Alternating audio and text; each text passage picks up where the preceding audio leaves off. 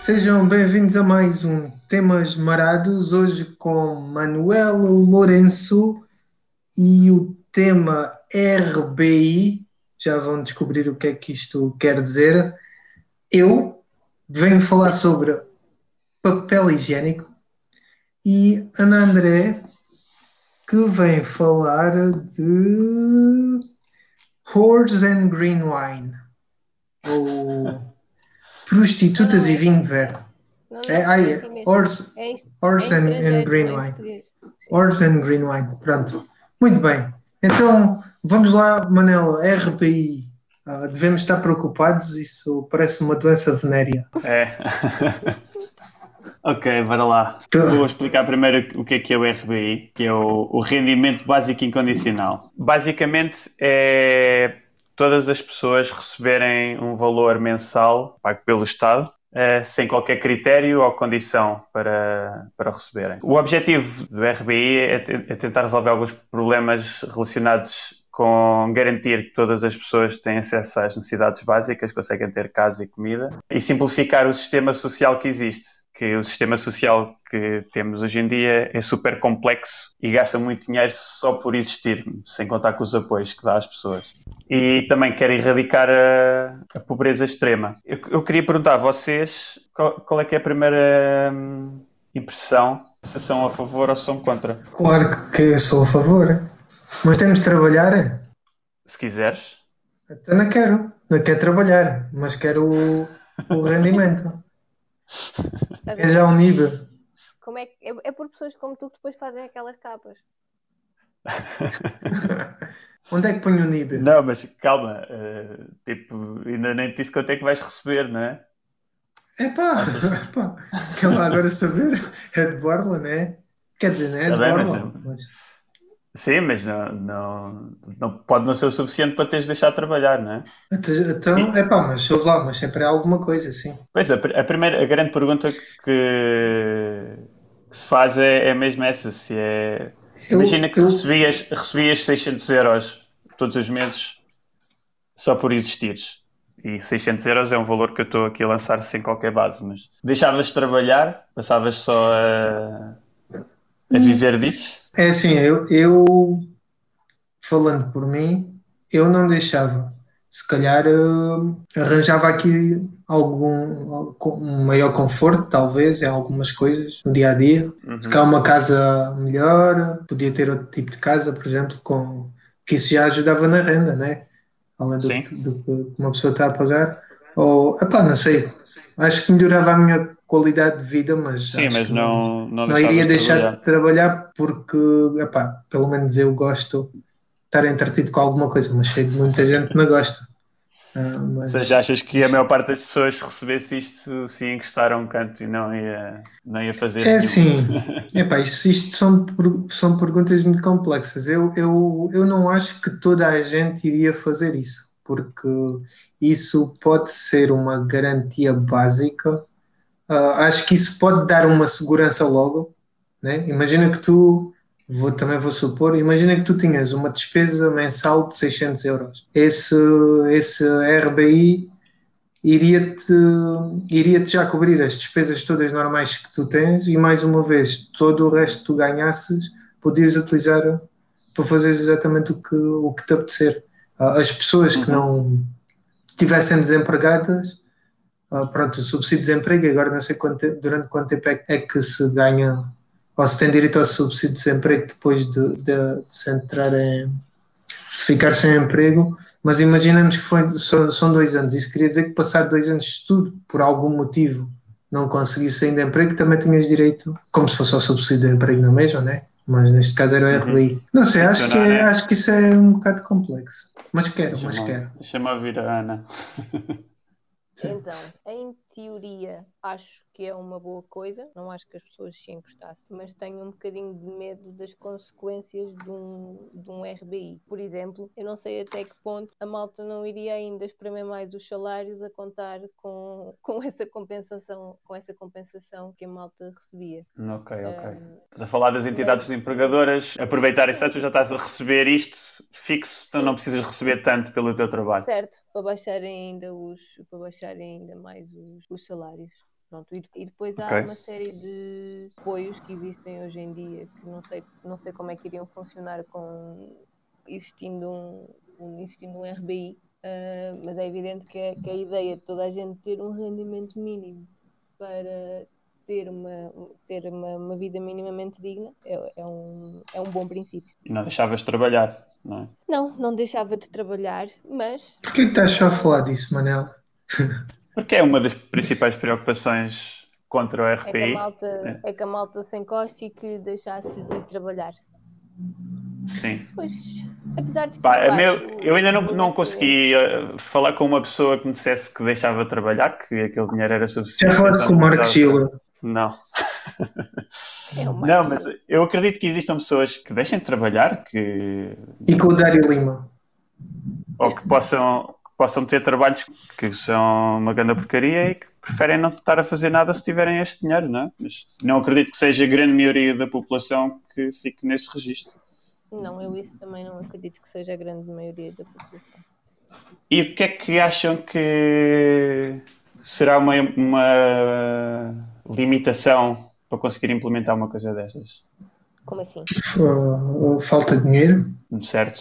Sim, esse É o problema principal. Dá, dá sempre, dá sempre para. Como é que podemos financiar um RBI? noutros.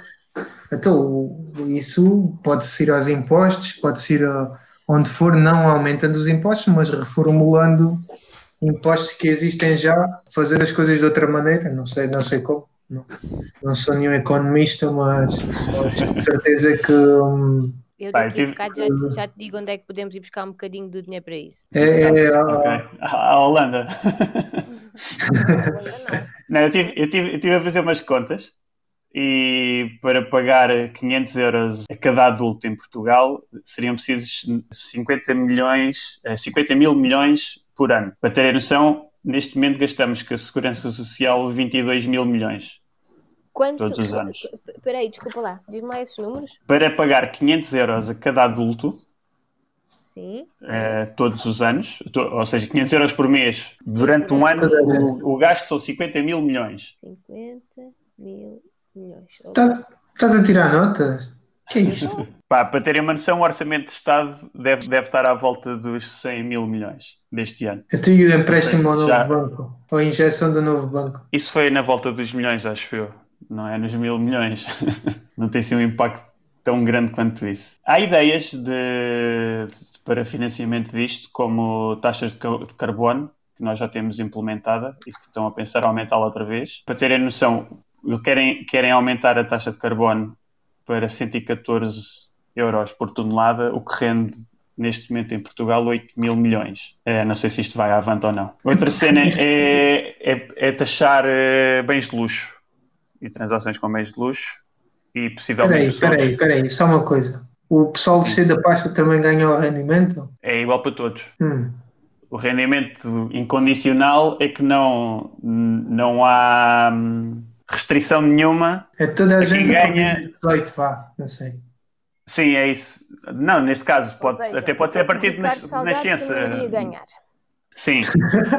É, a, grande, a grande vantagem de não haver distinção de quem ganha e quem não ganha é não teres que gastar dinheiro a determinar quem é que ganha e quem não ganha. Sim, sim, sim.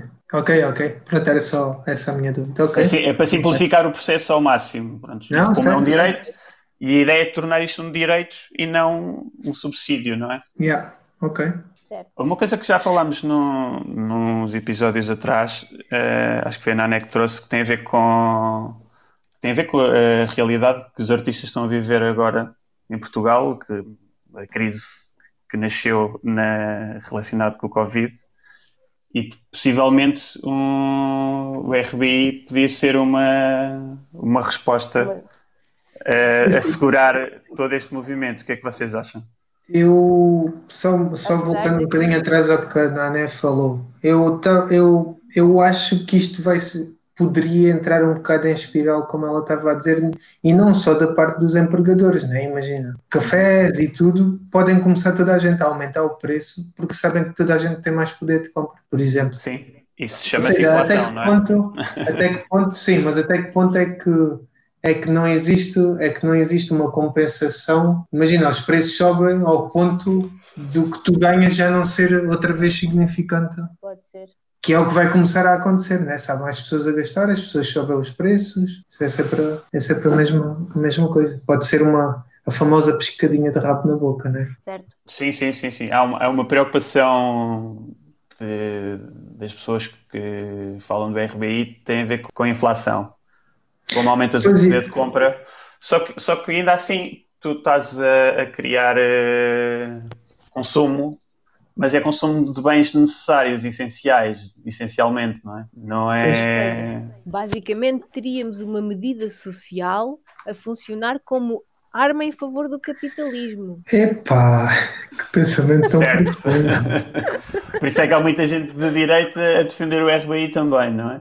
Apesar disto parecer uma medida mais socialista, é mais, há muita gente de direita a defender isso, por isso mesmo, e porque, porque também defendem que podem substituir todo o sistema social com um RBI. Não é? Isto, o RBI tem muitas, muitas vertentes e muito, muitas configurações possíveis. Por exemplo, neste momento, esta daqui a duas semanas, acho que eu, começa em Espanha, que eles chamam o IMV, que é o Ingresso Mínimo Vital, que é uma espécie de RBI, mas tem algumas condicionantes. Neste, neste caso, as pessoas que têm entre 23 e 65 anos e vivem em Espanha há, pelo menos um ano podem se candidatar e estão à espera de ter à volta de 4 milhões de pessoas a receber entre 400 e 1000 euros por mês o valor só depende das pessoas que estão a cargo delas. Ah, não depende dos Ou seja, se viveres sozinho, recebes 460. Se tiveres mais, depende se tiveres até 5 pessoas, recebes 1000, vá, por aí mais ou menos. E não tem um, rendimentos? Não, isto, isto, vai isto é um concurso,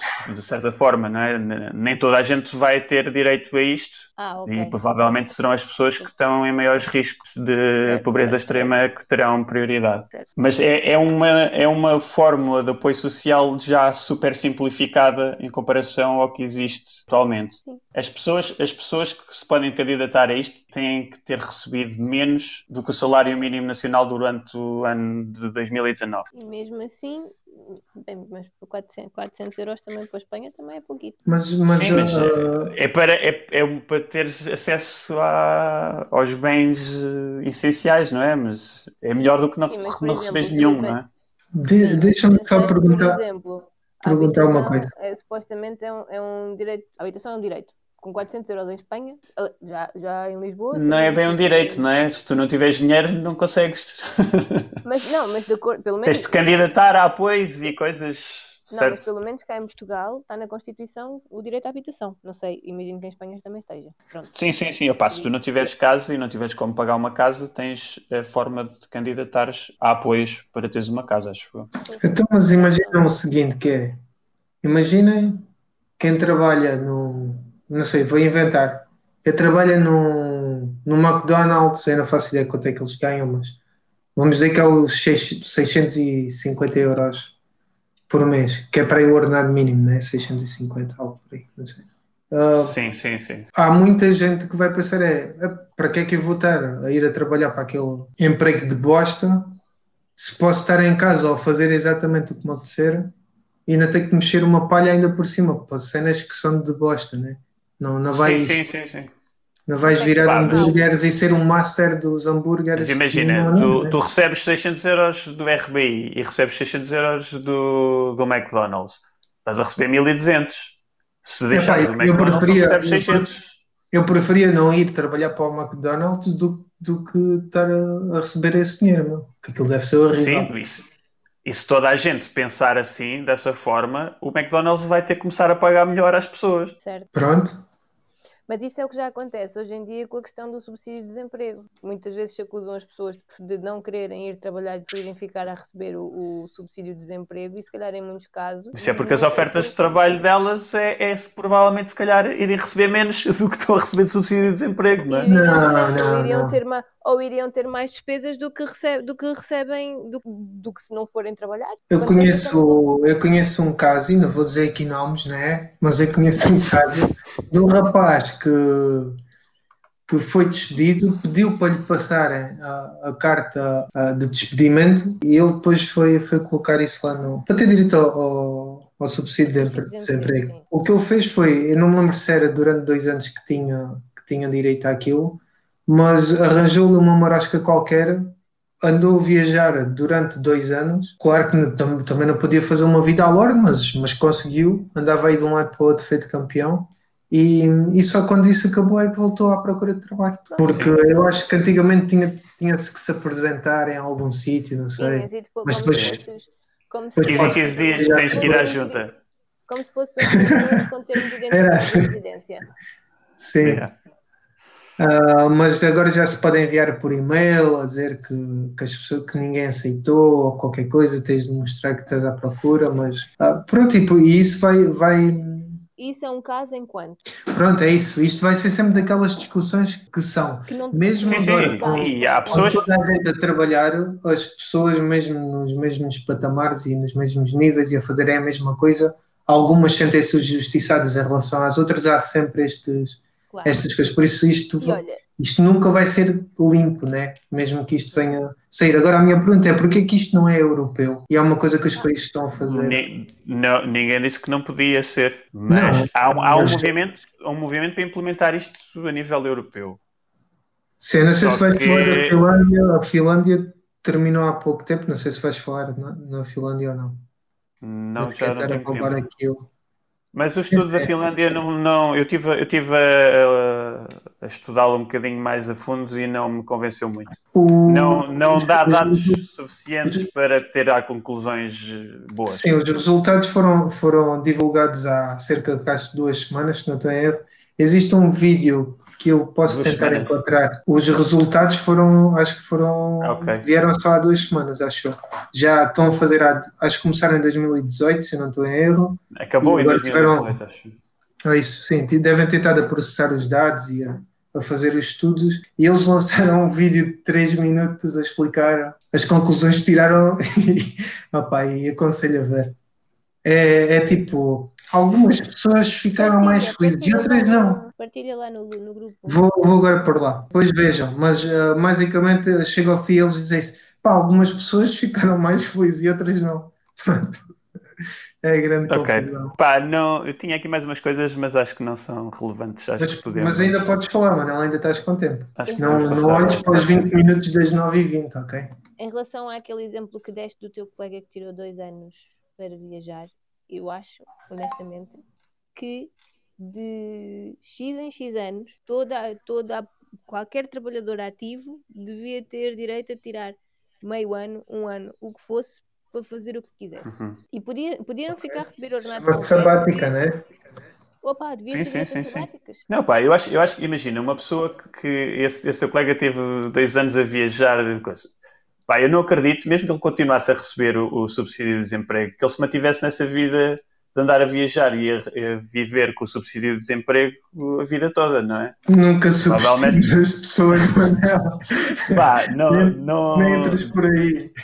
Sim, mas há sempre casos, há casos extremos em todas as situações, não é? Não, não sei do, do, que é que estou a falar, mas eu, eu, por exemplo, não, não me importava nada de ter um ano só para mim, para andar a viajar e fazer outras coisas, e depois ia querer voltar a trabalhar. Aliás, eu já tive algumas experiências de estar uh, desligado do trabalho mesmo, e foram super gratificantes, e depois voltei com, com muito mais pica. Muito mais, pronto, exato, foi o que eu senti. Uh, acredito que sim, mas eu também tenho conhecimento de pessoas que tiraram a sabática e depois quando começaram, voltaram, aquilo foi um bocado áspero, pá. Andaram uns meses mesmo muito mal. Ah. Pá, depois depende se tu, se tu estás a trabalhar numa cena que realmente gostas ou não, não é? E é outro, é tema que eu tinha aqui. Voltar, voltares passado um ano e, e começares com a vida de formiga, né? É um bocado Acho, que, acho que é o tema acho... do próximo episódio é a crise, a crise de propósito que vivemos. A crise de propósito? Epá, isso tão, são. Tem um A maior parte das pessoas hoje em dia trabalha, pronto, isto é o seu emprego para ganhar dinheiro ao final do mês, não, não o faz como se fosse um propósito de, Isto, Manel, a gente objetivo já de vida, não é? A gente já não vende o tempo do. do estás, estás a fazer-me lembrar o, o psicoanalista francês Jean-Paul Sartre que dizia que o, quando que antigamente as crianças tinham um trabalho, ou escolhiam logo desde pequenos um trabalho para a vida, pá, isso, isso já não existe, os sapateiros. Não, não, não, uma, uma coisa é escolheres o trabalho, outra coisa é teres propósito na tua vida, que não, não tem que ser o trabalho. Muita gente associa isso ao trabalho, mas o teu propósito Então? de vida não tem que ser o trabalho. Dá-me o RBI se vais queres ver o que é que acontece. Pois é isso, podes tornar-te um pintor, não é? Um pintor não digo, mas, mas vou pintando ao mesmo tempo que faço cenas que eu não sei o que se é para que nem para que serve, mas sim, mas posso ser. Mas pronto, pode estar aí o teu propósito, não é? Não O sei. meu propósito é descanso. Está-se bem, Pa- passemos ao próximo. Já, assim à bruta. Sim, já é quase nove e meia, pá. Não é pá, eu, Quem- quem- eu já não sei qual é que era o. É um Acho que- bacalhau com o papel higiênico. Vamos lá, isto. Então, o meu tema hoje é o papel higiênico. E é verdade, pá, grande surpresa de todos. Eu fui o único que ainda não tinha falado da Covid-19 e cá vai, é hoje, no episódio número 5, acho que é o 5. Finalmente ficar a saber porquê. O porquê da histeria do papel higiênico. Eu acho que vai ser mais ou menos como o Manela a explicar a permacultura. Acho que vai chegar ao fim, mas o que é que este gajo teve para dizer durante não sei quanto tempo? Bom, eu tentei evitar o, o tema, mas é inevitável, porque acho que este assunto é interessante ah, para deixar de fora. Mas ainda vou utilizar aqui expressões como o novo normal, a época em que vivemos, no contexto atual, em tempos como este, nos tempos difíceis em que vivemos, durante as alturas de incerteza, face ao desafio que vivemos, nesta altura de momentos sem precedentes, em altura de confinamento, nesta época de quarentena, ou até vamos ficar todos bem. Não sei se esqueci de algumas, se esqueci digam. Mas Mas só não, falar não- da não- época pré-Covid, é isso? não, também não. Então, um dos grandes acontecimentos nos últimos meses foi nada mais nada menos que o papel higiênico. Todas as pessoas a correrem desalmadamente para os supermercados à procura ah, do papel fino absorvente que se desmancha em contacto com a água e que as pessoas utilizam para, para limpar as partes após defecar ou urinar.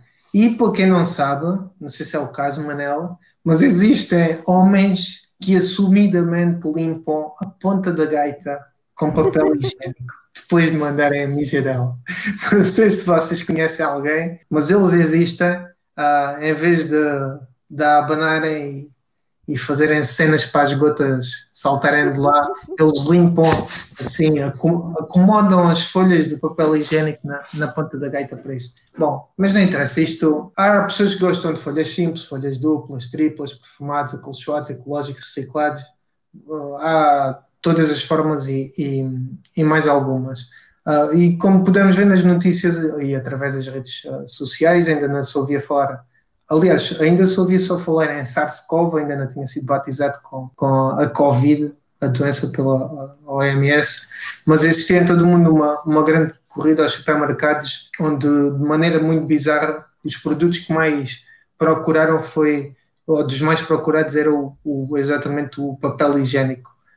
Na América foi papel higiênico e armas, e isto é mesmo verdade. A grande questão é, porquê é que esta gente foi toda a correr e a amontoar paletes e paletes de, de rolos de papel higiênico nos carrinhos, né? Eu fui investigar, fui investigar e não tenho uma resposta única para, para esta questão, mas um Boa conjunto de respostas.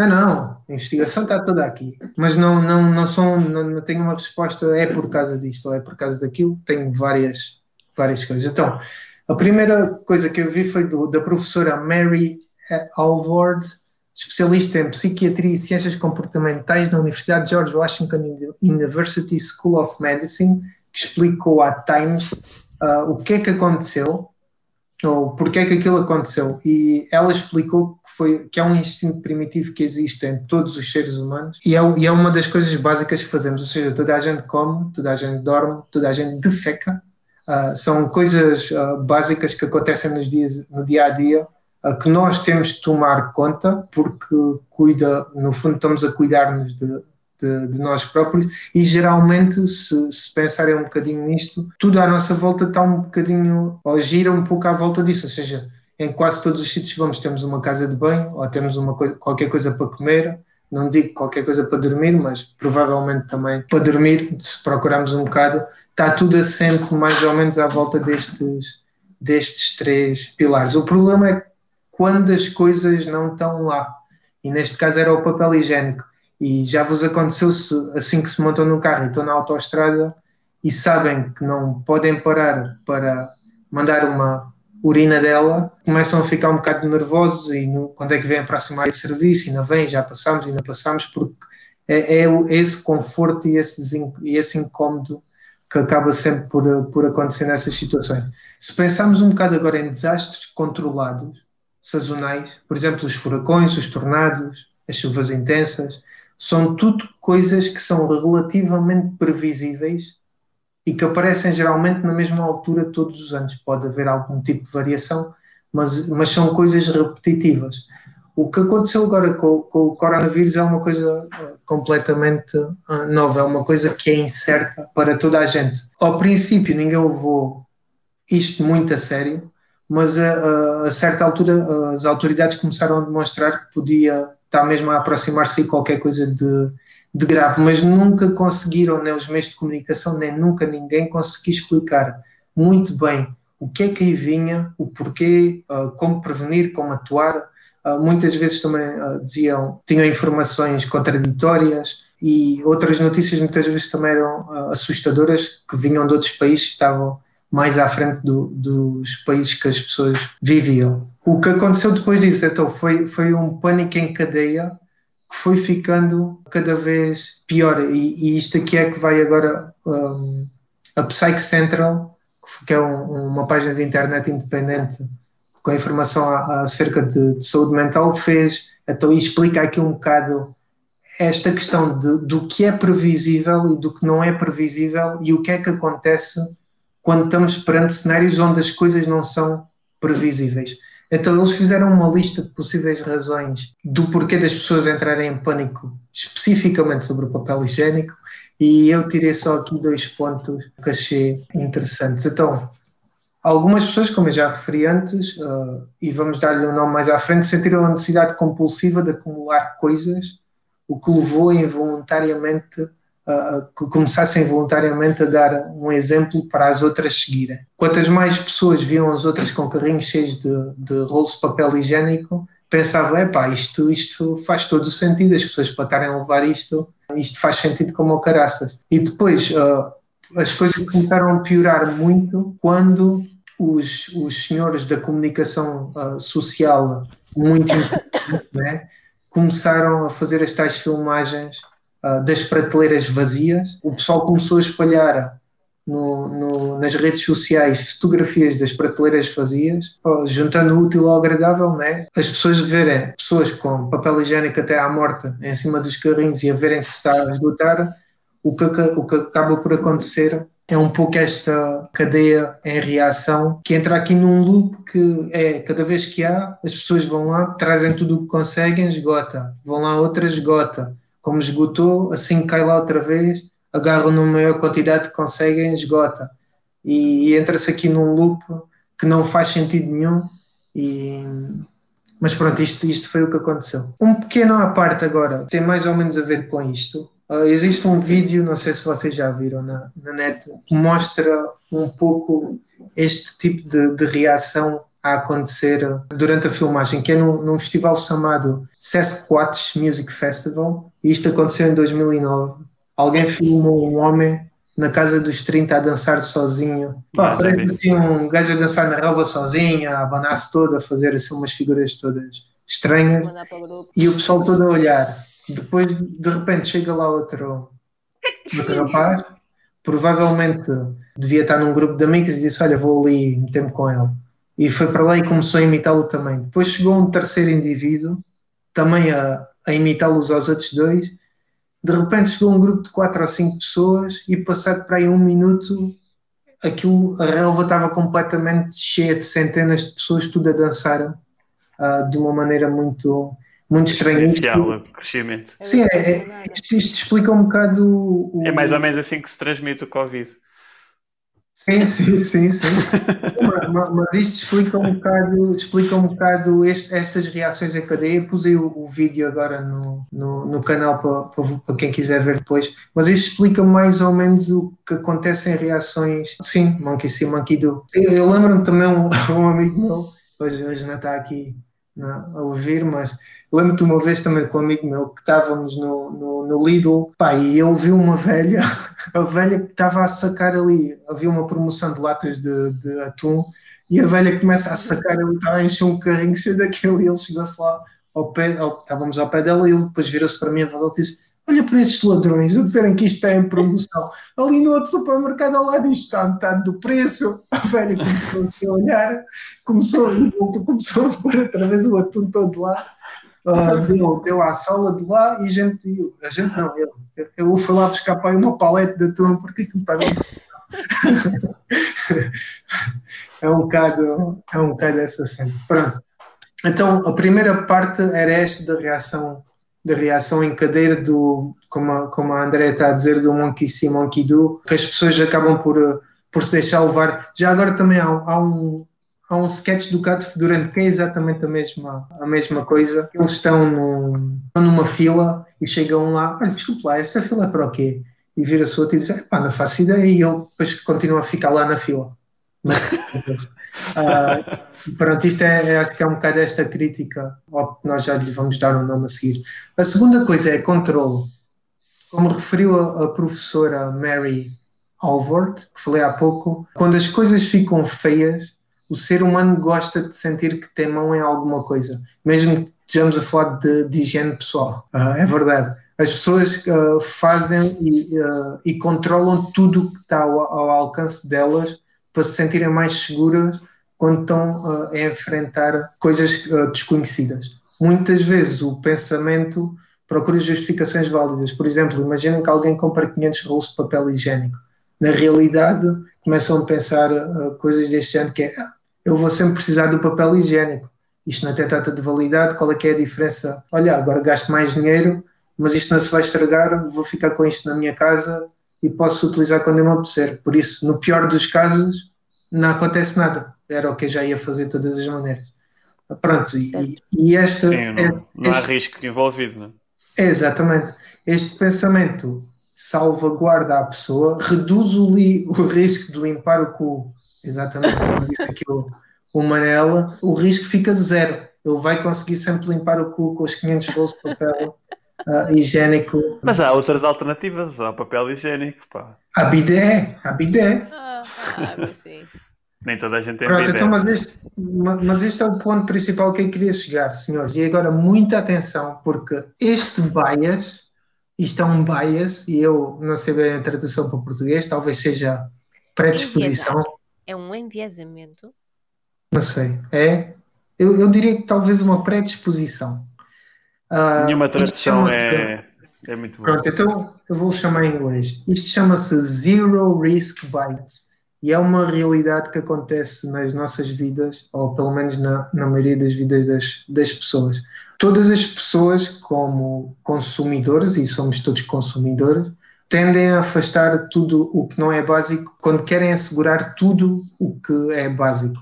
Existe também uma grande predisposição para a aquisição nestes casos, agora estamos a falar destas situações de enfrentar o desconhecido, reforços milagrosos do sistema imunitário, como aconteceu, o caso dos suplementos de vitaminas, uh, mangostões, aqueles que aparecem na televisão para os velhos comprarem. Mangostão uh, exatamente. E aquele lá da, da, da fadista, aquela calcitrim. Pronto, também, também desapareceram, desapareceram muitos uh, gengibre, citrino, chá. Pronto, a ideia aqui é as pessoas tentam rodear-se e garantir, mesmo que seja absurdo, e neste caso é absurdo, porque estas coisas não fazem absolutamente nada, né? por isso não te constipas ou sei lá o que é que é aquilo. As pessoas querem fazer este zero risk bias, que é esta predisposição para ter zero riscos associados e, e conseguirem dormir a pensar, não, eu fiz tudo o que estava ao meu alcance para conseguir suprimir todos os riscos que existiam. O zero risk bias é uma tendência ou predisposição para preferir a completa eliminação de um risco,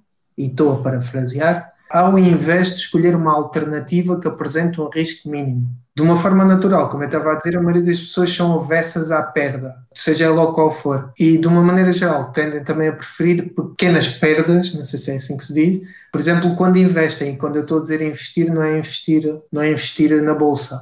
Também pode ser, mas é investir no dia a dia, seja no que for. Sim. E é isso que eu também agora vou falar. Um exemplo é investir em títulos ou em ações num banco. Os títulos têm zero risco associado mas em contrapartida têm ganhos muito baixos. As ações têm um risco muito mais elevado e a possibilidade de ganhos muito mais elevados. O zero risk bias em todas as pessoas, ou na maioria das pessoas, o que vai fazer é que vai, a, a, grande maioria das pessoas vai querer reduzir o risco para zero. Ou seja, preferem ganhar pouco, mas saberem, terem garantia que vão ganhar esse pouco. Não, não, não querem investir em qualquer coisa que possa dar mal, sabendo que a probabilidade de dar mal é maior, que existe a probabilidade de dar mal. Outro exemplo que acontece também nos, nos mercados. Os mercados, e isto aqui vai, vai um pouco também ao encontro das ações, que é os mercados não existe só um indicador que diga se, se, se, os mercados estão a ir para cima ou a ir para baixo. É? é um conjunto de indicadores que, que, definem a subida ou a descida do mercado. Utilizando este zero risk bias também, para a maioria das pessoas, o que acontece é que basta uma pessoa ver que um indicador está negativo, o que ela quer fazer a seguir é não comprar ações porque acha que o risco é muito Sim. grande. Isto também é o zero risk bias há um exercício muito engraçado também que fizeram, que é este, que é, imaginem que existem duas doenças com uma taxa de mortalidade de 50%. A primeira infecta 10 mil pessoas por ano e a segunda infecta mil pessoas por ano. Se só existir dinheiro para um tratamento de uma das duas, e existir já uma solução, que é a primeira reduz de 50% para 40%, ou seja, estamos a falar das 10 mil pessoas, a cura reduz de 50 para 40, e a segunda cura reduz a mortalidade de 50 para zero. O zero risk bias, isto foi um teste feito também a muitas pessoas, a maioria das pessoas preferia reduzir de 50 para 0% mil pessoas do que 50% para 40, 10 mil. Ou seja, elas preferiam salvar 500 pessoas do que salvar mil, no fundo. E isto tem muito a ver mas com. Mas erradicavam uma doença. Sim, mas em termos de número de pessoas, Pronto, sim, isto sim, é um exercício teórico, Manel. Pronto, Para então. perceber porque é que as pessoas iam fazer essa escolha, não é? Não... Porque estás a reduzir de 50 para zero. Na cabeça das é. pessoas, isto é, é, o que agora vou falar também, que é as percentagens. É uma coisa, tu quando vais a um supermercado, tu não vês lá dizer menos 16 cêntimos, não. Tu vês lá dizer menos 20%. Imagina sim, se uma lata de atum custar 80 cêntimos, fiz, fiz lá uma coisa em grande dizer 20% de desconto, 20, epá, leva aí o atum. E pode ah, estar o mesmo preço que estava 80 cêntimos são... Não, mas ainda vou por aí. 20%, 20% de 80 cêntimos são 16 cêntimos. Aquilo que também houve lá, 16 cêntimos não é mega promoção espetacular, são 16 cêntimos, né? Por ah, isso. comprar um carrinho de latas de atum. Mas, mas pronto, o, o, só para vos dizer que a percentagem é muito utilizada para ativar o, o zero risk bias das pessoas, ok? Isto é uma técnica mesmo que supermercados e e, os gajos de marketing sabem que utilizam isso no, no, dia a dia. Outra coisa também muito culminante do, ou que se usa muito do Zero Risk Bias é aquelas ofertas que vêm com os iogurtes e com os pacotes de leite ou o que for. Se vocês tiverem quatro iogurtes, por exemplo, com uma oferta de uma, uma mala térmica e custarem 5 euros e tiverem quatro iogurtes que custam 3 euros, as pessoas, utilizando o Zero Risk Bias, vão preferir sempre comprar o que traz a mala, mesmo, mesmo que aquilo seja mais caro, porque parece que estás a ganhar mais, mas no fundo não estás, se calhar com o dinheiro que te sobrava dos outros iogurtes, compravas duas malas para levares lá os iogurtes para, o, para o piquenique ao ponto eu faço, isso, eu faço isso é com o grão. Prefiro comprar os frascos do que as latas porque ganho um frasco. Pronto, então, mas isso é, isso é se precisas de frasco, isso é ser Olha, esperto. Sabes que os conservantes do frasco são piores do que os conservantes da lata, porque têm. Estou a gozar, pá. Bom, olha, eu tinha aqui mais algumas coisas, mas eu vou dizer muito rápido para acabar. Então, a moral da história é que as pessoas tendem a querer uh, no risco com vantagens muito baixas, ao invés de ter um risco pequeno, a vantagens muito maiores. E essa é a grande razão que levou as pessoas a terem toneladas de papel higiênico em casa, porque tinham medo não ter nada para limpar o S. Existem outros bias muito interessantes, Angry Bias, Availability Heuristic Bias. Eu vou pôr lá um vídeo no canal para vocês verem. Também são muito engraçados. Mas isso, mas isso é uma isso é uma cena que está a operar nas pessoas de, de modo inconsciente, não é? As pessoas podem sim, contornar isso por sim, vontade própria. Contornar. E há muita gente que contorna isto, só que a grande maioria sofre disto. E, aliás, e mesmo aqueles que não tentam não sofrer disto, em alguns momentos. Não, não. Alguns Sim, momentos toda, a gente, toda a gente deve ter isso como mecanismo natural, não é? Sim, sim, sim. sim mas pode estar é mais consciente ou menos consciente que ele está lá, não é? E é aí que faz a diferença. Pá, mas sim, mas isto parece funcionar mesmo com a Maria, com a maioria das pessoas. Senhores, não vos demorasse mais com o meu tema espetacular sobre papel higiênico. Palmas para mim. Palmas para ti. Vamos passar agora para a Ana André com Horse and Green Wine. Green Wine, sim assim mesmo em estrangeiro, porque em estrangeiro sou melhor. Então, perceberam, o meu tema vem na sequência da, da capa daquela revista holandesa. Essa publicação, eu depois fui ler um bocadinho sobre ela e é um semanário de notícias que é nada mais, nada menos que o mais popular da Holanda. Eu, uh, com muito gosto, diria o nome, mas eu não sei pronunciar, uh, não sei como é que aquela coisa se diz. Um, também não li o artigo, nesse, não, não sei qual é que era o conteúdo, só vi a capa. És daquela que, daquelas que só lê as letras gordas? Epá, não, e mesmo assim as letras gordas consegui pô-las no Translate e, e ver o que é que aquilo significava. Porque, para já nem, nem sequer tive acesso a. Hum, aliás, não, ainda fui procurar a revista assim, mas depois aquilo dava muito. Não, não, não, li, o, não li o artigo, só vi a capa. Não sei se era uma sátira, não sei se são eles a querer perpetuar o, o falso estereótipo de que nos países do Sul é só lambões e malandragem a gastar dinheiro em copos e mulheres e futuramente a viver do RBI. Eu pessoalmente não me. Exato, quem sabe. Eu pessoalmente não, não, me, não me revejo, nem concordo que essa seja a realidade do, do nosso país. É verdade, temos muita coisa que funciona mal, temos muito maus gestores, temos eh, malta que não gosta de trabalhar, mas já acho que isso não é um problema nosso, deve ser um bocadinho geral. Uh, temos maus métodos. Temos alguma corrupção, né? Também. Temos alguma corrupção, mas também não é um problema só nosso. Uh, somos desorganizados. Uh, mas eu acho que, regra geral, somos gente de arregaçar as mangas e que não tem propriamente medo ao trabalho. E, bem, não sei. Mas isso é quase o que todos os países dizem, não é? Opa, sim. Não há nenhum país que diga que não gosta de trabalhar. Não, há malta que diz que não gosta de trabalhar. sim, eu sei, mas não há nenhum país que diz gente cá não gosta de trabalhar. Sim, é sempre os outros é que não gostam de trabalhar e nós é que somos trabalhadores. E são todos, e todos inventaram caneta e todos inventaram a máquina calculadora. eu, acho, eu acho que há uma ligação, uma ligação forte uh, à vida boémia e ao povo português, porque nós temos bom, bom, bom, clima, não é? Mas, Sim, mas isso não implica que não trabalhamos, não é? Pronto, exato. Não implica que não trabalhes e tanto é assim que nos países onde há muitos portugueses a trabalhar, os portugueses, regra geral, são bem vistos e são vistos como gente trabalhadora.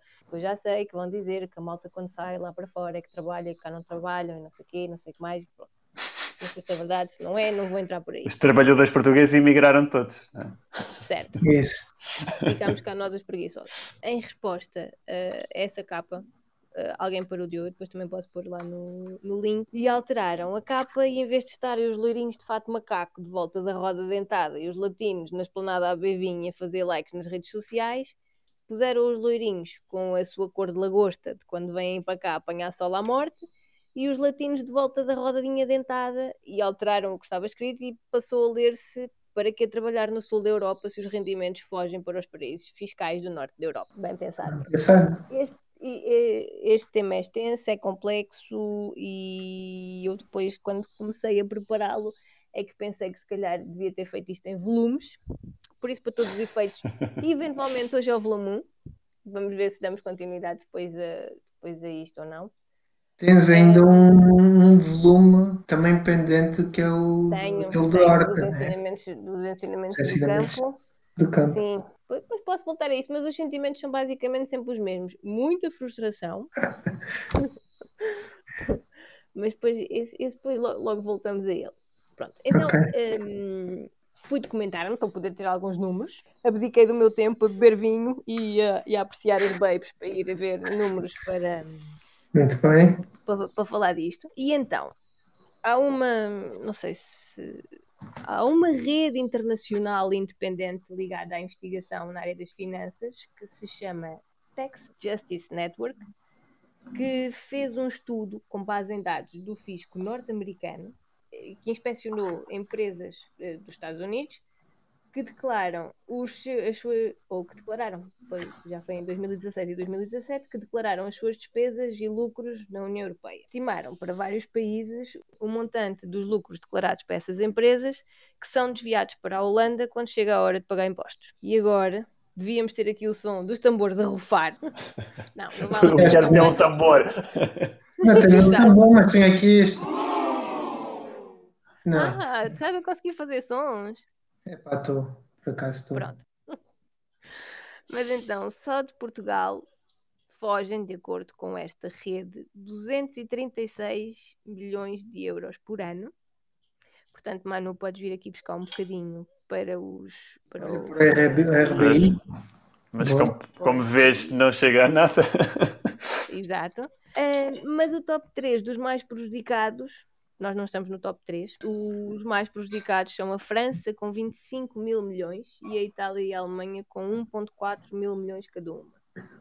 E atenção que isto é só de empresas dos Estados Unidos, não tanto e da- da- das empresas que, que, que, não sejam, que não sejam americanas não estão aqui contabilizadas. Ah, e então como é que isto funciona? Eh, basicamente, as empresas deslocam a sua sede fiscal para os Países Baixos, não precisam de ter funcionários ou atividade real, só precisam de ter uma, uma morada. E depois, como a maioria dos países europeus tem normas que. tem, tem leis que dificultam o envio de lucros diretamente para paraísos fiscais, as multinacionais enviam-nos primeiro para a Holanda, onde são Uhum. tributadas, sim, mas com taxas muito mais baixas do que nos países onde são gerados os lucros. Ao serem tributados, os lucros passam a ser legalizados e já podem ser movimentados para os paraísos fiscais eh, desejados. Isso é, o- isso é o que o senhor do Jerónimo Martins anda a fazer, ok? Eh, sim, do, do Martins e não só. Pronto, porque depois foi feito um estudo de outro economista, que eu por acaso, eu escrevi aqui o nome, eh, mas escrevi com uma caligrafia muito esquisita e só consigo ver que é David qualquer coisa, depois posso tentar encontrar o nome completo. E então, esse estudo aponta para que 12 mil empresas possuem, possuem sede fiscal na Holanda e que incluem, e agora era outra vez o som dos tambores, não há, Ah, o tambor de rufar, e eu também não sei fazer. É quase a mesma Então, coisa. Eh, nessa, dessas empresas, 80% são eh, em, de 80% correspondem a 100 das maiores, ou incluem-se nas 100 maiores empresas do mundo, 48% nas maiores empresas que aparecem na revista Fortune e 19 das 20, 19 dos 20 grupos económicos do PSI 20 da Bolsa de Lisboa também se incluem aí. Portanto, não é só a Jerónimo Martins que. que 19 que dos, do PSI 20. 19 dos 20, sim. boa. 19 dos 20 é assim uma coisa, é, é uma coisa simpática. E então, quais é que são as vantagens que a Holanda, ou porque é que as empresas vão para lá? Que vantagens é que, é que a Holanda apresenta? Tem uma carga fiscal mais baixa, tem um acesso mais fácil à isenção de mais-valias e de tributação de dividendos, tem um regime especial de isenção de dividendos recebidos de empresas eh, com sede fora da União Europeia. Possui acordos com mais de 100 países que permitem que os grupos não paguem impostos simultaneamente em- nos dois países, ou seja, na Holanda e no outro país, portanto não há dupla eh, tributação. E eh, ainda eh, oferecem às empresas a possibilidade de negociar um, acordos especiais com as entidades fiscais holandesas, ou seja, as empresas podem definir que parte dos seus lucros é que vão ser sujeitos impo eh, aos impostos sobre as grandes corporações na Holanda. Quantas empresas é que disseste que estavam no PSI 20? De, estavam nessa situação? 20. 19 das 20. Só uma que não está, hum. então. Sim. Pois. Não sabes quais é que são as do. Eu tenho aqui a lista à minha frente. Não, eu tenho a lista, oh. mas eu não consegui perceber qual é que não estava, qual é que não tinha sede fiscal lá. Umas que eu nunca ouvi falar sequer. Temos o Banco ah. Comercial Português, Corticeira Amorim, CTT Correios, EDP Renováveis, Energias de Portugal, Galp Energia. EDP Renováveis, tens as duas. Uhum. Sim, sim, sim. Depois Ibersol, Jerónimo Martins, Motengil, Nós, Nova Base, Farol, não sei o que é isto, nunca ouvi falar disto. Redes Energéticas Nacionais, SEMAPA, Sonai, Sonai Capital e The Navigator Company. E a Sonai SGPS, ou essa não, essa também está lá. Não sei, olha, esta aqui não aparece. Pronto, mas em relação às empresas, tens empresas como a Starbucks, Fiat, Juventus, a Walt Disney, a IKEA, e já não sei, também tinha visto mais umas quantas, mas, na... mas agora, na verdade, não me, não me recordo. Mas a verdade é que. Ah, já sei o que é que estava a dizer. Estava a dizer que não havia um consenso se a Holanda devia ser considerada um paraíso fiscal ou não, porque na realidade ela não é um paraíso fiscal. A Holanda não discute um país baixo, ou seja, seria, seria considerado como um veículo para os paraísos fiscais. Eh, e uh, parece que atualmente tem estado a sofrer grande pressão, tanto internamente como a nível internacional dos, outros, dos, dos restantes países da União Europeia, porque, eh, entretanto, naquele, no estudo daquele economista do David, não sei das quantas, que depois fiquei de enviar o, o, o nome, eles estimam que o sistema fiscal eh, holandês custa ao mundo no mínimo 22 mil milhões de euros por ano de, na, em receita tributada evadida. Portanto, estão, estão, estão aqui a desviar a desviar a guita de, de muitos países e, e, estão, estão a sofrer grandes pressões uh, e ficaram, têm a intenção de rever as políticas fiscais, não sei exatamente ainda quais são, quais vão ser as, as novas medidas. Um, e, e, uma das questões que se colocou é se essa capa nesse semanário mais popular se terá algum objetivo de, de alguma forma, denegrir e passar uma imagem má da, dos países do sul da Europa. Sim, a propaganda mesmo. E acabar, e acabar com a contestação interna que, que, que têm estado a sofrer. Porque apesar, a verdade é que apesar de na prática não, não é ilegal o que eles fazem a, a nível, a nível um, fiscal, mas uhum. moralmente é condenável, porque afeta a receita de, que podia, podiam obter outros Estados, nomeadamente Estados que neste, que, que neste momento, e não só, eh, já que têm vindo a ter, no caso do nosso, nunca, chega, nunca chegámos realmente a sair da crise, mas pronto, mas são, são um país que tem economias mais frágeis e que provavelmente se os impostos forem, fossem pagos onde, onde, onde são gerados faria a diferença e que, e, e que não são. E eventualmente podiam ter impostos mais baratos se tivessem a receber este dinheiro, não é? Certo, eventualmente também poderiam ter uh, tentar fazer um Mas enquadramento assim... fiscal que fosse um bocadinho mais, mais competitivo e mais atraente para, para as empresas, né? para não, não... É, para esta capa está muito boa. Já encontraste? Está no, está no grupo WhatsApp. Eu encontrei meti lá. As ah, duas. A versão deles e a versão alterada. Ah, mas essa versão é a versão do. Essa versão é. Mas eu ainda tinha outra versão da capa. Então, se calhar está na hora de vermos aqui alguns comentários. Certo. Enquanto eu procuro. Nós só sabemos viver em crise, diz o, o. Galrito Ut. Pois, pode ser que sim. Bom, também sempre vivemos com isso.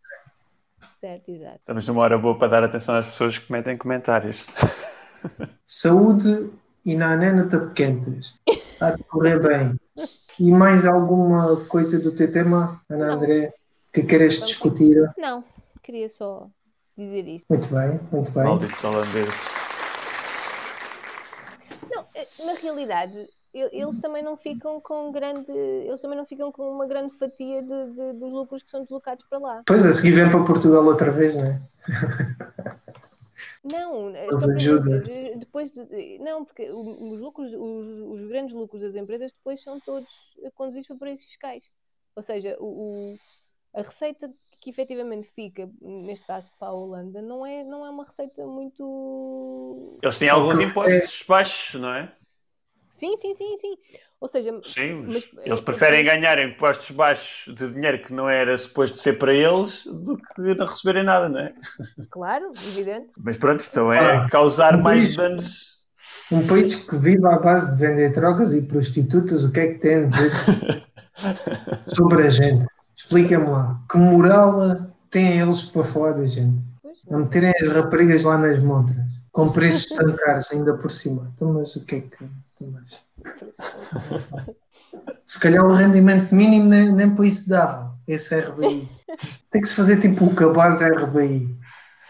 Que é. Epá, o, o objetivo do RBI não é pôr toda a gente a viver à lorde, não é? É só retirar o pessoal desta Não, então, mas imagina, podes fazer o cabaz, o cabaz virtual RBI, pode ser um pie chart na boa, onde metes lá a porcentagem que se gasta para cada coisa. Imagina, pode ser 1% ah, okay. porque metes fora uh, 10% prostituição. 5% um drogas. Não pode ser um chart porque não vai. É tipo food stamps para várias áreas, né?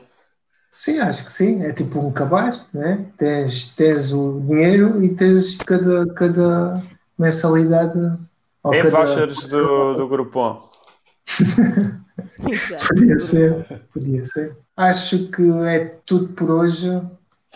Para a próxima semana vai ser outra vez a quinta-feira às nove. Uh, se tudo correr bem, sem ser em cima de um jogo de futebol, mas é impossível, de certeza. Dois jogos de futebol, porque hoje eram dois, dois jogos de futebol e era o Sporting. Por isso, muito obrigado a todos. Tivemos então Manuel Lourenço com o RPI, como é que é? Rendimento de.